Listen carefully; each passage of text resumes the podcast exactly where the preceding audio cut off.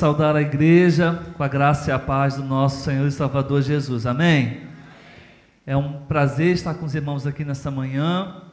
Quero desde já agradecer ao pastor Domingos e à igreja que nos recebe, pastor Domingos que me convidou para estar aqui com os irmãos. Ele me disse que não poderia estar aqui nessa manhã, está com outro compromisso, mas nós, ah, obrigado, Robson. Mas nós estamos aqui para agradecer ao Senhor, também para servir ao Senhor. Que bom que você está aqui, que nós estamos aqui para servir ao Senhor. Nós vamos conversar hoje, nós vamos refletir juntos a respeito de alguns temas que são inquietantes e necessários para a nossa vida. Pastor Domingos compartilhou que a igreja tem vivido esse período de 40 dias de oração pelas famílias. E nós precisamos sim investir nas nossas famílias. E a oração é esse investimento, é um dos investimentos é a oração. Então vamos prosseguir intercedendo, clamando pelo para que Deus continue abençoando as famílias. Então, quando o pastor Domingos conversou comigo sobre estar aqui com os irmãos, eh, nós pensamos, o Senhor falou no meu coração sobre falarmos sobre família e sexualidade. Já pode colocar, por favor, Janine. Então nós vamos conversar um pouco hoje, vamos refletir juntos a respeito dessas duas palavras que são palavras fortes. Cada uma delas vem carregada de muito significado. Família é uma palavra forte, sexualidade também.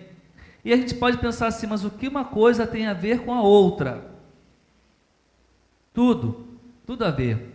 a gente vai refletir um pouco nessa manhã a respeito dessas questões. Eu quero te convidar a abrir a sua Bíblia. Nós vamos começar lendo uma porção da palavra de Deus que se encontra em Romanos, capítulo 12. Aliás, o Robson falou que eu ia me apresentar, né? Então, meu nome é Roberto, eu sou pastor auxiliar da Igreja Batista Central de Trindade, em São Gonçalo.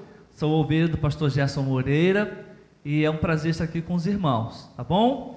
Atuo nas áreas de evangelismo, missões e discipulado lá na igreja. Então eu cheguei aqui ainda no, na IBD, pude ouvir um pouco da IBD, ver que os irmãos estão aí também vivendo discipulado, também vivendo evangelismo, também vivendo missões, e é muito bom. Estamos ligados. Eu posso estar lá em São Gonçalo, os irmãos aqui em Niterói, mas nós estamos ligados porque somos um só corpo em Cristo. Então vamos ler, irmãos. Eu até já trouxe aqui também uma versão, mas você pode acompanhar também na sua versão aí na Bíblia. Fique à vontade, tá bom? Eu vou ler a versão que está aqui na tela para a gente acompanhar. Diz assim a palavra de Deus: Portanto, irmãos, rogo-lhes pelas misericórdias de Deus que se ofereçam, apresentem seus corpos. E aí o que está em parênteses é, é grifo meu, tá ok? Em sacrifício vivo, santo e agradável a Deus, este é o culto racional de vocês. Essa é uma versão mais contextualizada. E o versículo 2: Não se amoldem ao padrão deste mundo, mas transformem-se. Mais uma vez, o grifo meu, sejam transformados pela renovação da sua mente, para que sejam capazes de experimentar e comprovar a boa, agradável e perfeita vontade de Deus. Esse é um texto conhecido. Tenho certeza que os irmãos já leram esse texto algumas dezenas de vezes na sua caminhada cristã. Mas esse texto fala muito ao meu coração, porque nos lembra, o versículo 1 fala que nós devemos apresentar o nosso ser ao Senhor em culto. E nós estamos aqui fazendo exatamente isso. Estamos aqui participando e prestando nosso culto a Deus. Pode passar, por favor, Janine.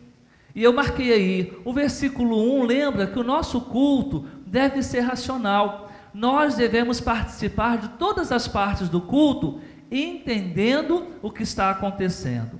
Racional, consciente.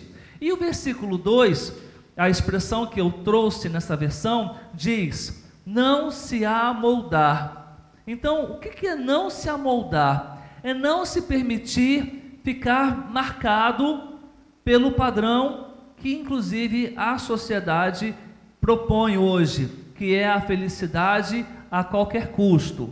Ah, você quer fazer uma coisa para ser feliz? Faça.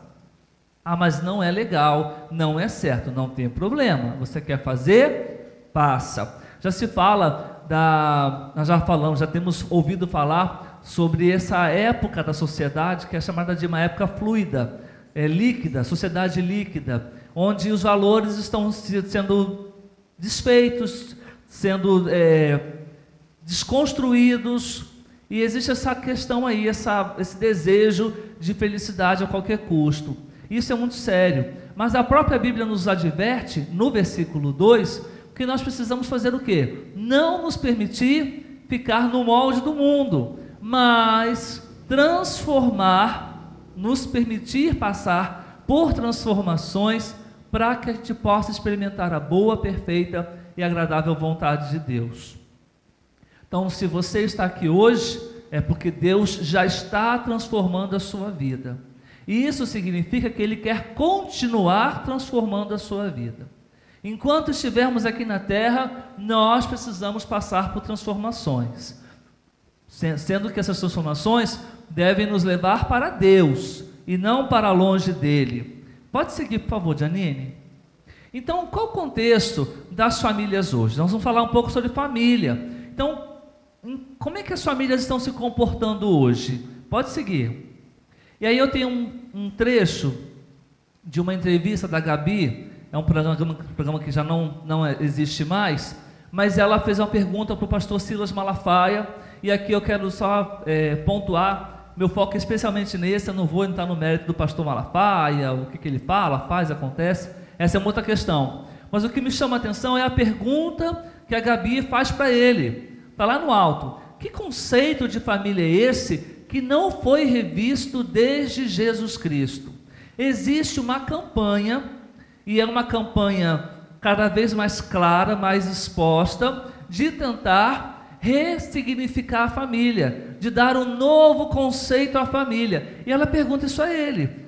Entre outras palavras, olha, por que, que vocês cristãos ainda não revisitaram, ainda não revisaram esse conceito de família? Simples, porque a Bíblia é uma só e o que ela diz é a palavra de Deus. Não se muda a palavra de Deus. A gente pode ter versões da Bíblia e a cada dia que passa surgem versões novas, mas a palavra de Deus é uma só. Não é assim? Amém? Ok.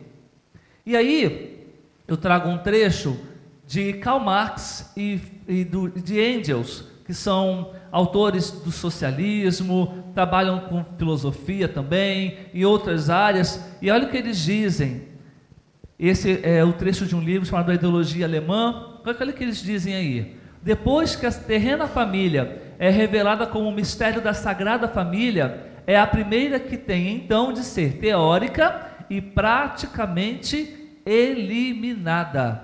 Esse é um trecho de um livro. Karl Marx, inclusive ele é defendido por algumas pessoas, é o que ele diz. Ele está dizendo: se percebemos que existe uma relação entre a família terrena e a família sagrada, atribuindo a, a Deus e a Bíblia, então a família é a primeira instituição que tem que ser teórica e prática, e na prática eliminada. Então existe uma campanha, como estou dizendo para os irmãos, para desconstruir e trazer outro significado à família. Pode passar, por favor, Janine. Então, que modelos de famílias você conhece ou que arranjos familiares nós encontramos hoje? Então, eu vou mostrar alguns arranjos familiares aqui para a gente perceber se é verdade ou não, se a gente vive essas realidades ou não, ok? Pode seguir. Um arranjo familiar é esse, o de pais ausentes. Aumenta, cresce cada vez mais é, esse tipo de arranjo familiar. E aí eu quero só destacar para os irmãos que são fatos. Se esses arranjos estão certos ou não, a gente pode vai aprofundando aqui. Mas é um fato. Hoje, muitas crianças não são cuidadas pelos seus pais, são cuidados por terceiros. E aí eu estou falando, por exemplo, das babás. Aí nós temos as escolas integrais. Aí nós temos outras pessoas da família que precisam cuidar. E eu quero lembrar que hoje é uma necessidade.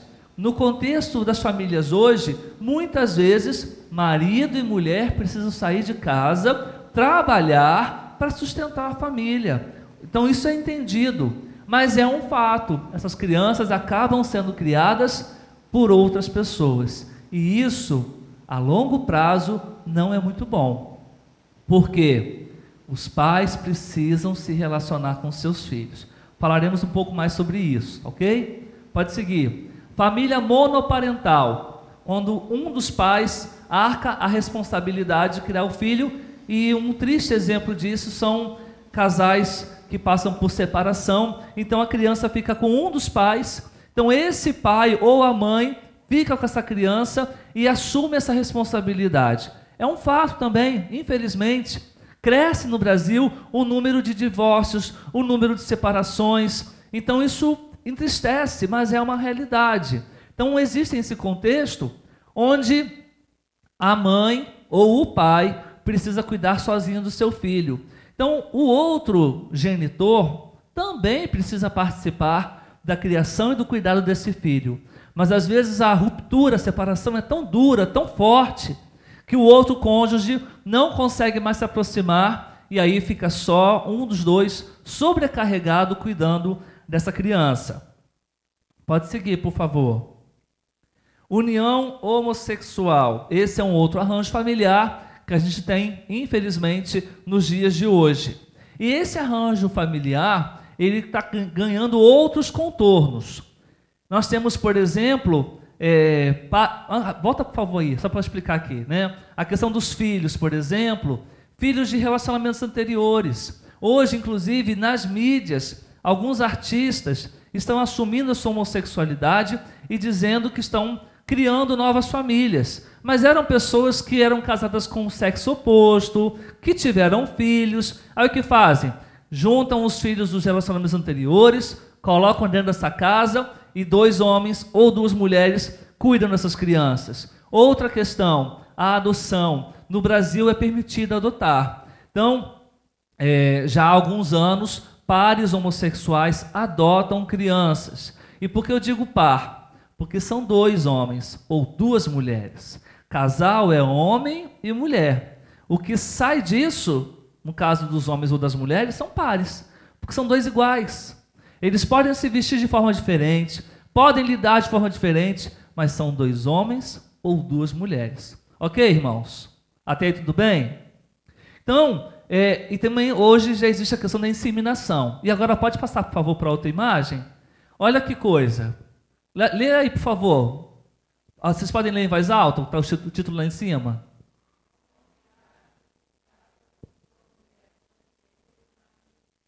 O que, que tem de errado aí? Hum? O que, que, tem, que, que tem de errado aí? Tudo, tudo, que bom, tudo. Por que tudo? Vamos lá. Um homem pode engravidar? Não. E aí ele casa com uma mulher transgênero. Você sabe o que é uma mulher transgênero?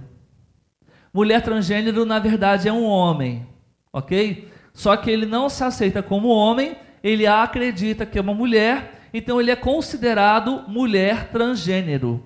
E isso também acontece com, com as mulheres. Uma mulher que não se sente mulher, que acredita que não está no corpo da mulher, ela se torna um homem transgênero. Então, nessa relação aí, nós temos um homem transgênero que, na verdade, é uma mulher, por isso pôde engravidar. E nós temos do outro lado uma, uma aparente mulher, que, na verdade, é um homem que se considera mulher trans. Ou seja, é um casal, um homem e uma mulher, só que com os papéis invertidos. E aí, olha que notícia chocante, né? Homem grávido. Você logo fica, nossa, o homem já pode engravidar? Não, gente, não pode. Continua não podendo. É distorção. Então, isso, infelizmente, é uma união, é uma união homossexual, porque os dois são homossexuais, só que eles se combinaram dessa forma. Pode seguir, por favor. União consensual também é muito comum nos dias de hoje, quando duas pessoas decidem morar juntas sem formalizar essa relação. Vão morar juntas, não fazem nenhum tipo de registro, vão ver no que vai dar. Né? Tem muito disso hoje. Pode seguir, por favor. União estável, essa é uma outra questão preocupante. É o registro de uma relação entre um homem e uma mulher sem vínculo matrimonial.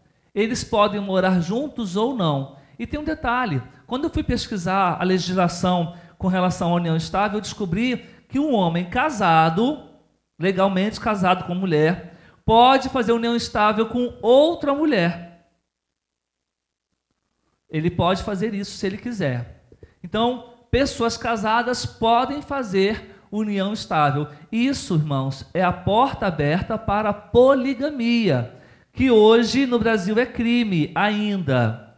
Então é crime um homem casar-se com duas mulheres, ou uma mulher casar-se com dois homens. É crime ainda mas já pode fazer união estável, que na prática é a mesma coisa. Percebem como as questões estão acontecendo? Esse é um arranjo, isso não é uma família, efetivamente. Pode seguir, por favor. Casal sem filhos. Só para explicar para os irmãos, hoje cresce o número de casais que optam por não ter filhos. Uma coisa é um casal que não pode, não consegue. Outra são os casais que decidem não ter filhos. Pode seguir, por favor. Um dos motivos do casal não ter filhos está aí na humanização dos animais. Claro que os animais precisam ser cuidados, precisam ser né, tratados com respeito, com dignidade. Só que a gente vê hoje é algo muito pior é, do que um cuidado com o animal. Para os irmãos terem uma ideia, o Brasil é o segundo país do mundo com consumo do comércio pet. Nós, brasileiros, somos o segundo país do mundo que investe nesse mercado. Né? Roupas, acessórios e tudo mais. Não sou contra, irmãos, ter um animal de estimação. Não sou contra cuidar desse animal com carinho. Eu sou contra humanizar o animal, transformar o animal numa pessoa. E eu vou dar um exemplo disso que eu, que eu ouvi de uma, uma cuidadora, tosadora. Ela foi fazer a tosa domiciliar de um cachorro e quando ela chegou lá no apartamento, a dona da casa abriu a porta para ela entrar. E ela cumprimentou a dona e falou: Onde está o animal para eu poder fazer a tosa? Aí ela falou assim: Ele está no quarto dele. Ela já ficou um pouco apreensiva. E quando ela abriu a porta do quarto, irmãos, era um quarto com cama, com TV, com muitos bichinhos de pelúcia e passava à época um programa de TV infantil chamado TV Colosso. Não sei quem assistiu, quem lembra. Era um programa com bichos, né, com animais. E a cuidadora ficou tão chocada com aquela cena que ela não conseguiu esconder o choque. E a dona, constrangida, falou assim: "Ah, ele tem um quartinho para ele, porque coitadinho, né? Ele precisa de uma cama para dormir." E a televisão fica aqui ligada porque ele gosta de ver TV Colosso. Então, é engraçado, gente, mas isso mostra uma doença. Eles transformaram, era um casal que não tinha filhos, transformaram aquele animalzinho numa pessoa. Isso é perigoso. Né? E se a gente não vigiar, nós corremos esse risco. É claro que os nossos animais precisam ter nome, precisam de carinho. Tão bom, né? Quando você pode fazer um carinho no seu animal de estimação, cuidar dele, zelar por ele, levar no veterinário, tudo isso é válido. O problema é a humanização. E esse acabou e essa configuração acaba também se tornando um arranjo familiar. Famílias que, que optam não ter filho, mas ter um animal. É, nosso tempo está avançando, mas só para contar para os irmãos uma outra, uma outra notícia que eu ouvi, é, em Dubai, é, que, é um, que é uma região caríssima, né? os hotéis são caríssimos, tudo muito caro, existe hotel cinco estrelas para os animais lá. Então, se você quiser levar o seu animal de estimação para Dubai, pode levar, e as diárias para um cachorro são altíssimas. Percebe como essa questão tem se tornado uma questão muito séria? Pode passar, por favor. Famílias reconstituídas de múltiplos casamentos ou chamada família mosaico. Também tem acontecido nos nossos dias essa composição familiar. Por quê? uma pessoa se casa, tem filho, aí depois separa e casa-se com outra pessoa. Então os dois estão no segundo casamento, trazem os filhos é, é, desse relacionamento para um novo relacionamento. Acompanhei uma família também é, numa outra igreja e aconteceu exatamente isso. Ela tinha um filho do primeiro casamento, separou-se. Ele tinha dois filhos também do primeiro casamento, juntaram e transformaram-se numa família de cinco pessoas: um pai uma mãe, três crianças, sendo que cada uma de uma situação diferente. Foi dificílimo para esse casal é, se estabilizar, porque são criações diferentes, situações diferentes, complicado. Mas deu certo, graças a Deus. Então, passei um panorama para os irmãos sobre a, a, como as famílias estão se comportando hoje. Como a gente até tem percebido vários arranjos, destaquei alguns, tem outros tantos ainda. Mas eu quero mostrar para os irmãos agora qual é o ideal de Deus para que a gente possa viver saudavelmente em família e expressar a nossa sexualidade de forma saudável na Bíblia. Pode seguir, por favor. Qual era o modelo? Nós temos um modelo que é o um modelo bíblico antes. Isso, isso, obrigado. Nós temos um modelo bíblico antes da queda. Esse, é, essa é a referência. Esse é o modelo. Nós, nós precisamos de modelos, nós precisamos de referências. Isso para tudo na vida. Na, na vida profissional, por exemplo, nós precisamos dos modelos de produção, nós precisamos dos modelos de procedimentos, nós precisamos de modelos sobre como cuidar do atender o cliente. Sobre tudo na vida nós precisamos de modelos. E a Bíblia nos traz um modelo de família.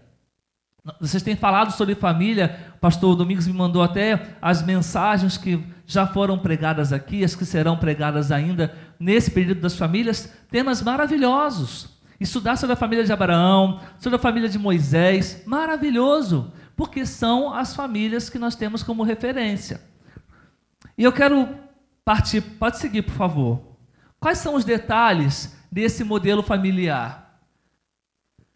O casamento de Adão com Eva nos mostra que Deus ama a família e o casamento heterossexual entre um homem e uma mulher. Esse casamento precisa ser monogâmico, um homem para uma mulher. A liderança, ela é colegiada e às vezes existem clamores aí falando sobre a questão das mulheres, lembrar, por exemplo, no avião, fica um piloto só no avião, na cabine de comando? Fica só um piloto? Ah, ficam, ficam quantas pessoas lá? Pelo menos duas. Um piloto e um copiloto. A capacidade que o copiloto tem é menor do que a capacidade do piloto? Não. Eles estão ali juntos porque um sozinho não dá conta de conduzir o avião. E o copiloto não é menos importante que o piloto. Tanto que, se por algum motivo o piloto tiver algum problema, quem assume?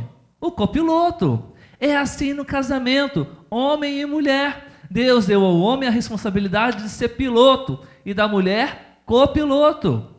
Não existe uma questão de homem num degrau, a mulher no outro. A liderança ela é colegiada. Homem e mulher, pai e mãe, precisam ser líderes colegiados, líderes juntos, parceiros um do outro. A relação entre eles deve ser uma relação saudável, que é o relacional entre si, e a relação com o Criador. A Bíblia nos conta lá em Gênesis, por exemplo, que Deus todos os dias à tardinha descia até o jardim para bater um papo com Adão e Eva. Deus amava e ama se relacionar com a gente. O pecado é que confundiu um pouco essas coisas. Pode seguir, por favor. Quero que a gente abra também, por favor, Marcos capítulo 10. Nós vamos ler esses versículos. Marcos 10, versículos 6 a 9, que nos lembram dessa referência aí com relação ao ideal de Deus para a família.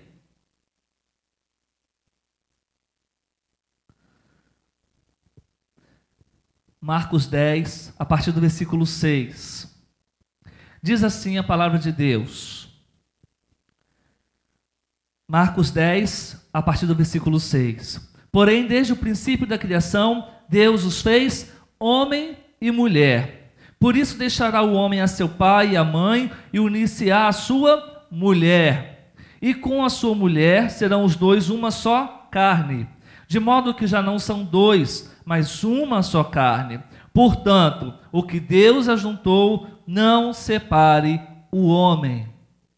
Esse texto em Marcos nos lembra do que Deus disse lá no Antigo Testamento sobre família, sobre casamento. E eu pontuei aqui rapidamente, só para te entender um pouco melhor, que no versículo 6 Deus deixa claro que ele criou macho e fêmea, homem e mulher. É isso. Não tem meio termo, não tem terceiro sexo, nada disso. No versículo 7, Deus fala sobre casamento, que é entre homem e mulher. E depois no versículo 8, o casamento é uma união que não pode ser dissolvida.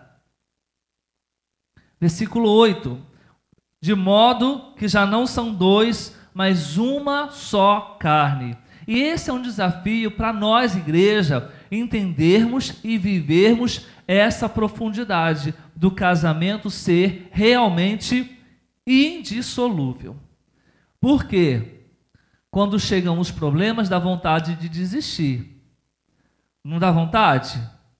Quando o seu marido a sua esposa apronta alguma coisa, faz alguma coisa, te chateia, decepciona, dá vontade de desistir. Mas Deus não nos chamou para desistência. Deus nos chamou para mantermos firmes e avançarmos nesse relacionamento. Eu falo que é um desafio da igreja porque separação e divórcio não são questões que acontecem só fora das quatro paredes. Muitas vezes, dentro da igreja, a gente enfrenta esse desafio. E é muito doloroso, é muito triste, dói, machuca todo mundo. A separação de um casal é algo muito doloroso, por quê? Porque eles foram feitos para ser um só. Então, pegar uma coisa só e transformar em duas de novo, dói, machuca. Não é esse o ideal de Deus. E o versículo 9: o casamento deve ser e deve acontecer em submissão a Deus. O que Deus ajuntou, não separe o homem. Casamento, meus irmãos, é um milagre. Unir um homem e uma mulher debaixo do mesmo teto é um negócio muito complicado. Tenho atendido alguns casais lá na igreja, ultimamente, com algumas dificuldades, alguns problemas, algumas lutas, e eu tenho falado isso para eles. Casamento é um milagre. E por ser um milagre, requer a atuação poderosa do especialista em milagres, Deus. Não adianta ficarmos só pensando nas questões humanas, claro que é importante, tem uma série de questões que podem ser feitas, apoio, pessoas que podem ajudar, terapeutas, profissionais, mas é Deus, é Deus que une, é Deus que abençoa, é Deus que fortalece, é Deus que ajuda a superar as questões. Pode seguir, por favor, Janine. Vamos agora ampliar um pouquinho mais o conceito de sexualidade. Falamos um pouco sobre esse ideal de Deus, agora vamos falar sobre sexualidade. Pode passar, por favor. Para a gente entender que a sexualidade é muito mais do que a gente pode pensar. Por exemplo, o simples fato de olhar-se no espelho é uma expressão da sua sexualidade. Querer ou não querer receber carinho, é, é, a forma como a gente se veste, tudo isso expressa a nossa sexualidade. Por exemplo, eu sou homem, então a minha sexualidade é masculina. Eu me visto como homem. Então eu estou com a minha roupa dizendo quem eu sou. Então, se eu pego uma roupa feminina e visto, eu estou dizendo que tem alguma coisa errada.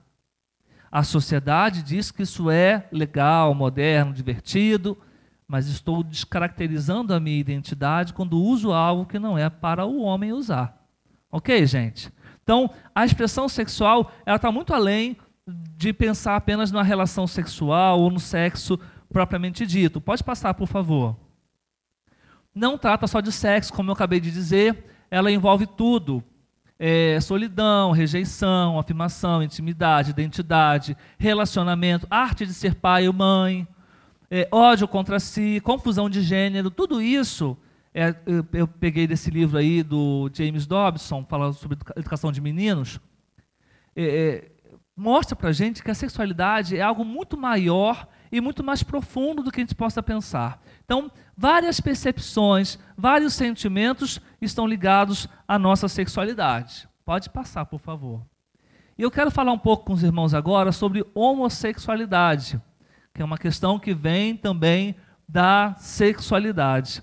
E é importante a gente entender um pouquinho como acontece essa questão da homossexualidade. Eu toquei sobre isso lá nos arranjos familiares, sobre a união homossexual, e vou falar um pouco sobre isso aí. Trago logo de começo, para a gente conceituar a homossexualidade, uma frase de, de Michel Pollack. Michel Pollack é um escritor, ele é ativista homossexual assumido, e o que ele disse num livro é comportamento aprendido. E aí eu trouxe embaixo a citação do livro. Não se nasce homossexual, aprende-se a sê-lo. E isso contrapõe o que algumas pessoas dizem aí fora, dizendo: ah, não, as pessoas nascem homossexuais. Não nasce. Ninguém nasce homossexual. E até mesmo um ativista gay escreveu reconhecendo isso. Claro que a mídia não vai mostrar isso, né? Mas está escrito, existe livro, está aí a prova, tem a citação do livro, a página, tudo aí. Né? A carreira homossexual começa pelo reconhecimento de desejos sexuais específicos e pelo aprendizado de lugares e modos de encontrar parceiros. Então, para lembrar aqui para os irmãos, é comportamento aprendido. Pode seguir, por favor, Janine. Irmãos, eu estou correndo muito, mas eu estou tentando é, é, trabalhar num ritmo para que a gente possa é, trabalhar aqui essas questões, tá bom, meus irmãos? Mas se houver alguma dúvida, eis-me aqui, tá bom? Se eu souber, eu respondo. Outra questão interessante para a gente considerar sobre o homossexual é que ele, ele é uma pessoa, um indivíduo incompletamente desenvolvido no aspecto psicossocial, perdão, psicossexual.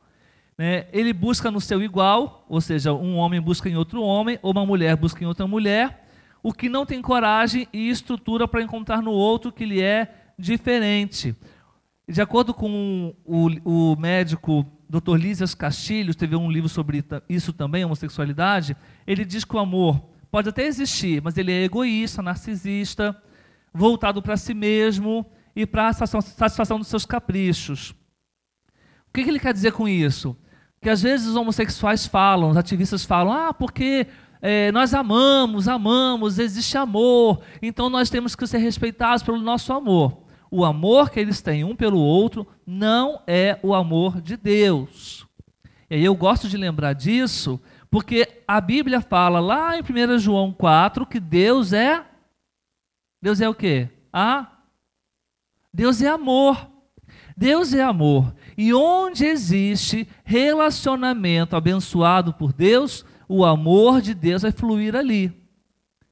Isso independente da família ser cristão ou não. Então, pastor, será que então, então, um, então um casal que não é cristão pode ser feliz no seu casamento? Pode. Por quê? O amor de Deus vem sobre o homem e sobre a mulher para que eles sejam uma só carne. Então, sendo cristãos ou não, eles podem ter alguma felicidade no casamento não vão ter a felicidade plena, porque essa só Jesus pode dar àqueles que se comprometem com Ele. Um pai pode amar um filho profundamente, mesmo que ele não seja cristão? Claro que sim, porque o amor de Deus passa pela paternidade, passa pela maternidade, passa pelos filhos. Mas saiu desse contexto modelar de Deus, não existe amor. Então, quando dois homens dizem que se amam e que querem ser família, nós precisamos respeitá-los, mas nós não precisamos concordar. Porque o que eles sentem um para o outro, pelo outro, não é amor. O amor de Deus não flui nesse tipo de relação. Tá claro, irmãos? Então, é isso aí. Pode seguir, por favor. agora vamos falar um pouquinho sobre algumas causas que estão levando, que levam pessoas a se tornarem homossexuais. Uma, é, só para a gente entender que a homossexualidade ela é estabelecida na infância. Como é que isso acontece? É, é, é uma ferida que é aberta na infância. É, uma, é como se fosse uma sementinha colocada na terra. Na infância, às vezes ela não vai aparecer, mas quando chega a adolescência, algumas coisas começam a aparecer e na juventude ela se consolida. Então, mais uma vez, é errado afirmar que alguém nasce homossexual, mas a homossexualidade ela é plantada na infância. Outra coisa que eu quero também deixar claro, que algumas pessoas às vezes aí nas mídias falam que existem crianças homossexuais. Não existe. Não existem crianças homossexuais. Aí você pode me dizer, mas pastor, aquele menininho é muito efeminado, aquela menininha é muito masculina. Você está falando que não existe criança homossexual? Não, sabe por quê? Porque a criança não tem condições de discernir sobre a sua sexualidade, a esse ponto de afirmar sua homossexualidade. A criança não tem estrutura mental, psíquica, emocional para tomar esse tipo de decisão. Infelizmente, existe uma campanha muito forte para incentivar as crianças a vestirem outras roupas, a fazerem outras coisas e a acreditarem nessa mentira. Mas é mentira até mesmo o adolescente não tem condições ainda de discernir sobre isso. Só na juventude é que isso pode ser de fato estabelecido. Ok, irmãos? Tá claro? Pode seguir. Os abusos. Muitos homossexuais relatam sofrer abuso na infância é, Don Schmeier afirma que 58% dos homossexuais sofreram algum tipo de abuso, seja, sexual, físico ou emocional. Tem outros tipos de abuso que também machucam tanto quanto. Por exemplo, abuso, abuso verbal. Se uma criança ouve que ela é burra um dia, se ela ouve que é burra no dia seguinte, se ela ouve que é burra por uma semana, por um mês, um dia ela vai acreditar que ela é burra, de tanto que ela ouve. Isso é um abuso, é um abuso verbal. Se eu chamo uma criança de idiota constantemente, um dia ela vai acreditar que é idiota. Se eu falo que essa criança é feia, ela vai achar que ela é feia. E aí, o trauma atrofia a vida emocional de qualquer pessoa. E aí não é só sobre homossexualidade, todos nós podemos ser afetados por abusos desse tipo. Então, nós adultos, pais, temos que ter muito cuidado, e eu falo por experiência que eu tenho duas filhas pequenas, tem que ter muito cuidado na hora de falar algo para os seus filhos. Nós precisamos ter esse cuidado. Pode seguir. Outra questão também que é um problema, os homossexuais relatam, e eu só quero também pontuar para os irmãos, eu trabalho com homossexuais Daqui a pouquinho eu vou falar sobre isso com os irmãos, tá? Então estou falando por experiência também no lidar com homossexuais que procuram ajuda. Dificuldades no relacionamento entre pais e filhos. Os homossexuais relatam ausência paterna física e ou emocional na fase infantil. Lembra que eu comentei lá no comecinho sobre pais ausentes? Que outras pessoas acabam criando essas crianças? É isso. A criança, por exemplo, que não vê o pai de manhã cedo, que o pai saiu para trabalhar. Vai dormir e o pai não chegou ainda porque está trabalhando ainda. Que vínculo essa criança vai ter com esse pai? Então, essa falta de vínculo causa prejuízo. E isso eu estou falando do pai, pode ser com a mãe também, pode ser que a mãe trabalhe muito também. Então, a criança precisa ter vínculo com pai e mãe precisa se relacionar. E aí, irmãos, não é só uma questão de quantidade de tempo, mas é de qualidade de tempo. Porque muitas vezes nós temos tempo para dar, mas nós não damos com qualidade. Porque a gente às vezes pensa que dar tempo de qualidade é, envolve, ah, eu vou levá-la no shopping. Mas chega no shopping, joga a criança lá naquela parte de brincadeiras e vai nas outras lojas comprar roupas. Você está dando tempo para o seu filho? Não. Largou ele lá brincando, né? Ou então está em casa, mas está, ó, peraí, filho, rapidinho. Rastantinho, filho, peraí, rapidinho. Estamos substituindo, estamos tão preocupados com o celular que esquecemos dos nossos pequenos. E esse é um dado preocupante. Né? Muita gente demais com o celular e de menos com os relacionamentos. Então, esse é um problema, né? Então, quando a, essa ausência ela é percebida, ela é sentida, algum desajuste acaba acontecendo. Não necessariamente só sobre homossexualidade. Só para os meus terem uma ideia, às vezes a gente é, constrói socialmente é, algumas referências. Por exemplo, a gente sabe que o homossexual ele é mal visto na escola, recebe tipo de bullying, criticado, tudo mais. Mas e aquele rapaz da escola que fica com todas as meninas? Bom, na escola onde eu estudava tinha isso. Não sei se tinha ou tem na escola onde você estudou ou estuda. Esse rapaz que fica com todas as meninas, se olharmos bem, também tem dificuldades com a sua sexualidade. O problema dele não é a homossexualidade, é outro. Não consegue ficar, ser, ser fiel a uma menina só ele só se sente realizado ao se relacionar com várias pessoas. E hoje, o papo da garotada é esse. Não, a questão não é se ficou com uma pessoa no final de semana. A questão é com quantas ficou no final de semana. E isso está denunciando que existem problemas de relacionamento entre pais e filhos. Então, essa questão não é específica da homossexualidade, mas aparece nos relatos das pessoas que procuram ajuda. Pode seguir, por favor. Então, estudos mais recentes é, dizem que a questão homossexual é uma identidade de gênero prejudicada, que remete a um desenvolvimento pessoal inadequado. Então, são pessoas que não conseguem avançar, não conseguem amadurecer, não conseguem se estabelecer como indivíduos de uma maneira completa e madura. Pode seguir. Essa frase é muito interessante. Vamos ler juntos? Pode, podemos? A criança se sente segura do amor do pai, não necessitará de gestos e comportamentos espetaculares para chamar a atenção ou para legitimar-se, autenticar-se e satisfazer a sua necessidade de pertencimento, aprovação e aceitação. É um trecho de um livro maravilhoso sobre pais e filhos de um pastor chamado Luciano Vilaça. O que, que ele está dizendo nessa frase aí? Crianças muito sapecas, crianças que aprontam demais. Conhece alguma? Que não para, que está toda aprontando, quebrando coisa, fazendo. O que, que ela está fazendo? Ela está querendo chamar atenção. Se ela está querendo chamar atenção, é porque ela não recebe a atenção devida. Às vezes a gente olha para essas crianças e pensa assim: essa criança é muito arteira. Poxa, que os pais dela não cuidam dela. Ela está precisando, ela tá, é, é a tentativa dela de pedir socorro. Só que ela não sabe falar desse jeito. Então ela vai aprontar.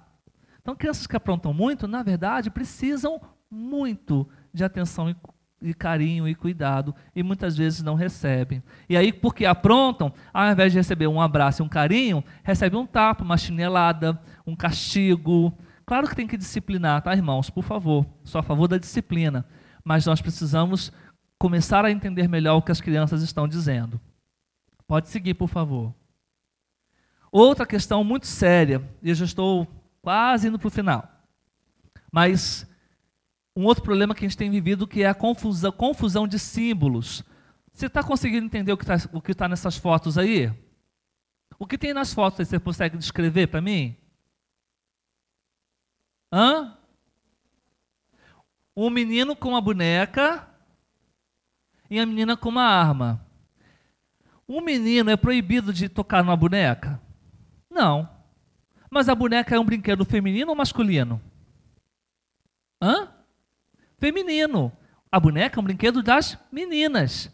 Então, estimular que um menino brinque de boneca é provocar uma desconstrução do símbolo masculino. Uma menina pode brincar com aquela arma ali? Pode. Mas estimular que a menina brinque com isso também colabora para desconstruir esse símbolo. E aí eu falo de símbolos, falo das identidades masculina e feminina. Existe uma campanha muito forte para desconstruir essas identidades. E isso a gente tem que estar atento aí. E o de baixo ali é um menino também com brinquedo, com um brinquedo feminino. Acho que é uma casinha de boneca ali embaixo. Né? Isso é na Suécia, ok? Tem essa propaganda lá. Pode seguir. Outra questão aí, que são as Barbies, né? A Barbie é uma boneca muito conhecida de todo mundo, não é? Alguém não conhece a boneca Barbie? Todo mundo conhece, né? Mas olha o que, que, que os produtores fizeram. Na figura da minha esquerda, lá no canto, tem uma boneca e o nome em si está Felipe Blonde. Vocês estão vendo ali? Qual o valor dessa boneca? 125 dólares. Quem é Felipe Blonde? Felipe Blonde é um homossexual assumido, travesti, muito famoso nos Estados Unidos, na Europa também. Fizeram uma versão da Barbie para ele. Ou seja, é uma Barbie imitando um homem que se vê travesti. Do lado de cá, são bonecas Barbie na Feira da Espanha, mas eu não vou entrar em detalhes sobre essas imagens, porque nós temos crianças aqui, tá bom? Mas são bonecas que foram adulteradas para agradar o público transexual. Então, são bonecas que não são inteiramente meninas, nem inteiramente meninos. Elas estão misturadas ali. Ok? Deu para entender, gente? Mas eu não vou entrar em detalhes, não, tá? Pode seguir, por favor. Outra questão que tem trazido muita confusão para as pessoas de um modo geral são essas questões aí. E a gente às vezes se preocupa muito com isso, né? Eu só quero passar rapidinho com os irmãos aqui que esse bonequinho traz no coração, né, no lugar do coração ali, eles estão, a, a, existe um, um, trabalho feito para dizer que é, a orientação sexual ela é sentida. Então você pode sentir que é heterossexual, sentir que é homossexual ou sentir que é bissexual. Independente do que você sente, você pode pensar. Aí vem a identidade de gênero, que é o verdinho. Você pode pensar que é cisgênero, ou seja, que você o cisgênero está vinculado ao heterossexual, ou você pode pensar que é travesti ou transexual e depois migrar para o transgênero. Aí você pode ir lá para o sexo biológico. Você pode ter, pode ser o sexo masculino, a genitália masculina, ou a feminina, ou o intersexo. E um outro problema também do intersexo é que é uma palavra bonita para falar de uma outra questão que nós já conhecemos, que é o hermafrodita. Alguém já ouviu falar do hermafrodita? O hermafrodita, alguém pode pensar assim: ah, o hermafrodita, sim, é uma pessoa que não tem sexo definido. Mentira o hermafrodita tem sexo definido. O que caracteriza hermafrodita? Ele tem a malformação de duas genitálias aparentes, masculina e feminina. Mas quando vai se examinar o, inter, o interior, o organismo, vai se descobrir que tem ou vai ter ovário, trompas, ou vai ter próstata. Então, pelo menos até onde eu sei, nunca vi um caso de uma pessoa ter, na sua, na, na sua concepção, ovários e próstata. Não tem. O que tem em duplicidade são os órgãos genitais. Então, fazendo uma avaliação mais criteriosa, se descobre se é homem ou mulher. Aí retira um dos órgãos e fica só com um predominante. Ok? Só que o que eles chamam hoje é do intersexo. Eles estão querendo dizer que a pessoa pode escolher a qualquer momento qual sexo biológico ela quer ter. E tem cirurgias para isso hoje e, infelizmente, pagas com dinheiro público. Não sei se vocês sabem, mas uma cirurgia para troca de sexo custa pelo menos 100 mil reais. E o poder público paga essa cirurgia. Então, se uma pessoa quiser ir fazer essa cirurgia, ela pode fazer. Ela vai ter a cirurgia paga, tratamento psicológico antes e depois da cirurgia, tudo com dinheiro público. Aí você vai no hospital público, numa emergência, não encontra seringa, não encontra gaze, não encontra esparadrapo, não encontra remédio, mas tem verba disponível para a cirurgia de troca de sexo. Essa é uma questão muito séria. Né? Então, é, e, tem, e além desses que eu citei, tem um, um, um contorno do boneco que eles chamam de expressão de gênero. Então, independente de tudo o que aconteceu, sentir, pensar, biológico, você pode também expressar a sua sexualidade de qualquer maneira. Meu conselho, irmãos, não se preocupem com isso. O que, que as pessoas querem fazer é trazer confusão. Porque a partir desse boneco já existem outros com mais especificações, com mais detalhes, e a ideia é simplesmente confundir. Confundir. E nós precisamos lembrar da matriz, do modelo, da referência. Deus fez o sexo masculino e feminino. Eu sou homem. E essa expressão basta. Eu não preciso dizer que eu sou cisgênero, que eu sou biologicamente masculino, que eu sou é, cisgênero heterossexual, homem, e esperado pela sociedade. Eu não tenho que dizer isso. Eu tenho que dizer que sou homem e acabou. Entendem? Então nós não precisamos, é o meu conselho, ficar preocupados com essa coisa toda aqui. Eu estou mostrando para alertar os irmãos de que existe uma campanha para tentar trazer confusão mesmo, tá? Essa é a ideia. Pode seguir, por favor. Aí eu tenho um triste exemplo. Cito a pornografia, porque hoje a pornografia se tornou algo muito, muito é, fácil de se acessar. E a pornografia machuca e fere a pessoa e as pessoas ao redor envolvidas também. Vou só simplificar o que está escrito ali. Um rapaz começou a acessar pornografia na internet e acessava, acessava, acessava. Daqui a pouco ele começou a procurar e o que ele acessava eram, eram é, relacionamentos sexuais entre homem e mulher.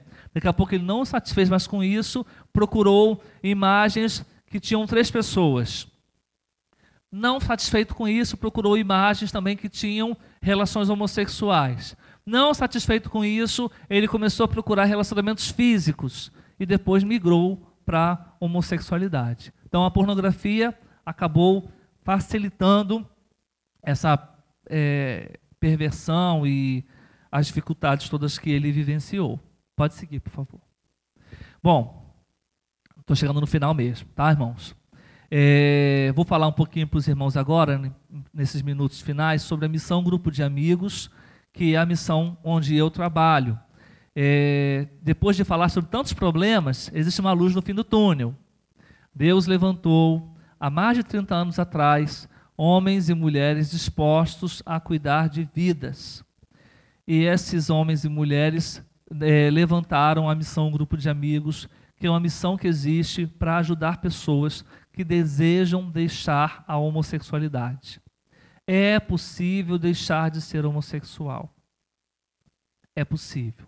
Eu mesmo conheço dezenas, homens e mulheres, que deixaram a homossexualidade. Pode passar, por favor nós, nós fornecemos aconselhamento cristão, que é um apoio para as pessoas que estão em conflito. Pode seguir, por favor. Nós também apoiamos a família, então essa pessoa que procura ajuda, trazendo a família, a gente também atende a família, sejam pais, sejam cônjuges, sejam filhos, porque chegam até nós pessoas solteiras e casadas também. Pode passar, por favor. Nossa equipe de trabalho é formada por homens e mulheres voluntários, cristãos, que se dispõem a ser instrumentos de Deus. Somos pessoas de várias denominações evangélicas. Pode seguir. Já disse que foi fundado há mais de 30 anos, foi fundado em São Gonçalo, mas atualmente atende no Rio, São Paulo, Distrito Federal e Minas Gerais.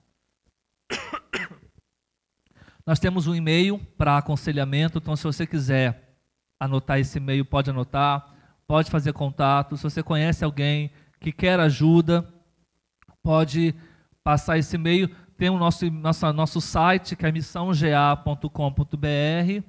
E a Missão GA é a missão mais antiga do Brasil no trabalho com homossexuais. É, nós temos parceria, por exemplo, com a Primeira Batista de Niterói, com a Primeira Batista de São Gonçalo, que são igrejas mais próximas aqui da nossa região. Eu mesmo atendo na Primeira Batista de São Gonçalo, como conselheiro. Estou lá às quartas-feiras para atender as pessoas lá.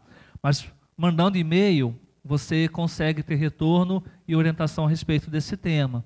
Então, quis mostrar para os irmãos que, apesar de toda essa problemática, existem pessoas dispostas a ajudar quem quer ser ajudado. Então, se a pessoa está em conflito, seja ela homem mulher, nós estamos aqui para ajudá-los a vencer esses conflitos, lembrando que a homossexualidade, a Bíblia deixa claro que ela é um pecado. E como pecado, precisa de arrependimento, confissão e mudança. Não é assim na nossa vida? Quando nós nos deparamos com os nossos pecados, outros pecados que chegam até nós, a gente não precisa se arrepender, a gente não precisa confessar, a gente não precisa mudar. Não é assim, gente? Na nossa vida cristã, é assim na minha vida. Eu também sou pecador. Então, o homossexual também é pecador. Não é maior pecador, não é mais nem menos do que a gente, porque é humano como nós somos. Pode passar, por favor. Quero deixar essas orientações práticas aqui. Só temos esse slide mais um para terminar. Esse, por exemplo, fala como a gente pode evitar a homossexualidade, como podemos trabalhar com a prevenção. Algumas coisas que podem ser feitas. Precisamos estimular. A, a, outra, a primeira fala do Collins lá em cima, o Collins é um autor que fala sobre aconselhamento cristão, e ele diz que o importante é a gente começar a investir nas crianças antes delas aprenderem a ler. E o estímulo para a formação de lares sadios, tanto o pai quanto a mãe precisam ter papéis definidos dentro de casa.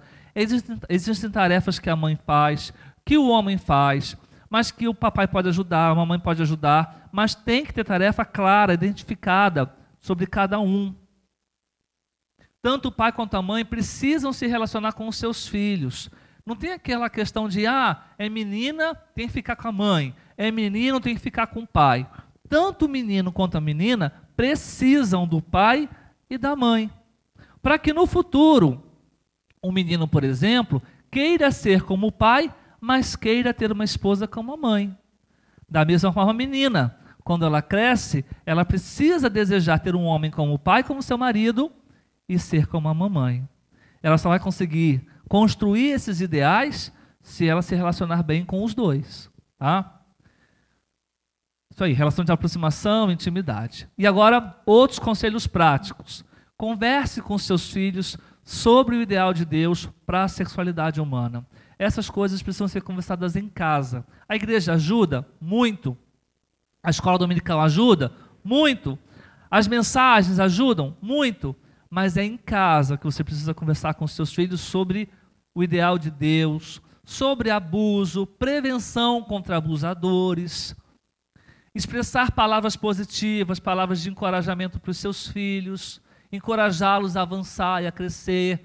Não fique falando, ai, poxa, tadinho, você não dá conta, você não consegue. Não, estimule o crescimento, vai lá, tenta. Vamos lá, eu estou com você, eu vou junto. Isso é importante. Ah, fortalecer a identidade masculina na família. E eu falo mais da masculina porque, infelizmente, é a que está mais distante porque as mães, de um modo geral, mesmo trabalhando, conseguem dedicar-se aos filhos, mas os homens muitas vezes entendem que não precisam fazer isso. Que a mãe tem que fazer, mas o, o homem não. E aí a gente tem até um, um, uma percepção social sobre isso, só para os irmãos perceberem. É, tem alguém que trabalha com comércio aqui? Alguns, né? Ok. Qual é o dia de comemorações em que o comércio mais arrecada? Natal, Dia das Mães. Saiu uma pesquisa falando sobre isso. Dia das Mães é o momento em que mais se vende, e aí a questão não é pela quantidade, mas pelo valor monetário que se arrecada. Porque no Natal, o que se compra são. Tem muitas compras, mas são de valores menores. Mas no Dia das Mães, os presentes são mais. Oi? São presentes, é. Isso, é isso aí.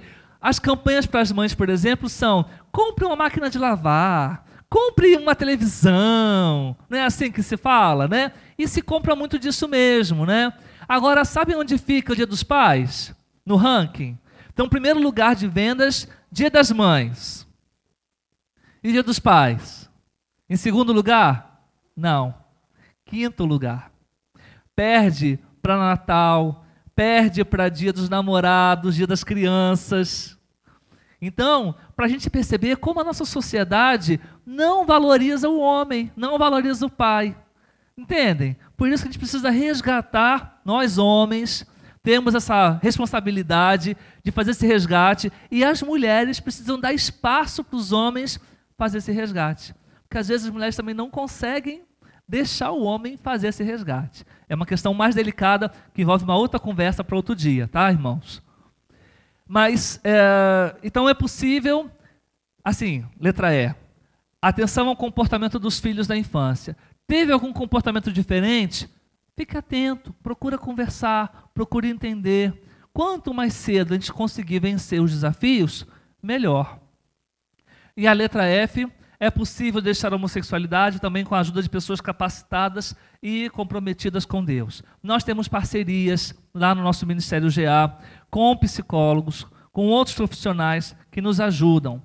Só que é o seguinte, não sei quantos acompanham, mas os psicólogos estão proibidos pelo Conselho Federal de Psicologia a ajudar pessoas a deixarem a homossexualidade voluntariamente. Estão proibidos. Desse jeito que a gente vive hoje, infelizmente. Para terminar, trago uma frase de Israel Belo de Azevedo, ligando com aquele primeiro texto que a gente viu hoje, de Romanos 12. Só uma mente transformada pode comprovar que a vontade de Deus é boa, agradável e perfeita. Que busquemos em Deus uma mente transformada para discernir e receber de Deus o bom, o agradável e perfeita vontade de Deus. Está aí é, um pouco de mim, repetindo o site do GA para quem quiser anotar. Tem o e-mail do GA para aconselhamento e meu e-mail pessoal também está ali embaixo, caso alguém queira fazer algum contato. Tá bom, meus irmãos? Deus abençoe a igreja amada, querida. Quero agradecer pela paciência de me ouvir, que eu falo muito, mas obrigado aos irmãos pela oportunidade de estarmos juntos. Quero compartilhar com os irmãos, para terminar, que eu sou pastor há nove anos, como sou, é, sou consagrado pastor há nove anos, mas conselheiro há quase vinte. Então Deus me chamou primeiro para o ministério de aconselhamento, depois para o ministério pastoral. Então eu sou conselheiro nesse grupo, vejo seriedade, vejo a presença de Deus, e se estou lá até hoje, é porque continuo vendo Deus conduzindo esse grupo, esses irmãos. É um remanescente, é um trabalho de formiguinha, mas Deus tem abençoado vidas através desse ministério. Então peço aí aos irmãos que estejam orando por nós e que possamos avançar. Amém, irmãos?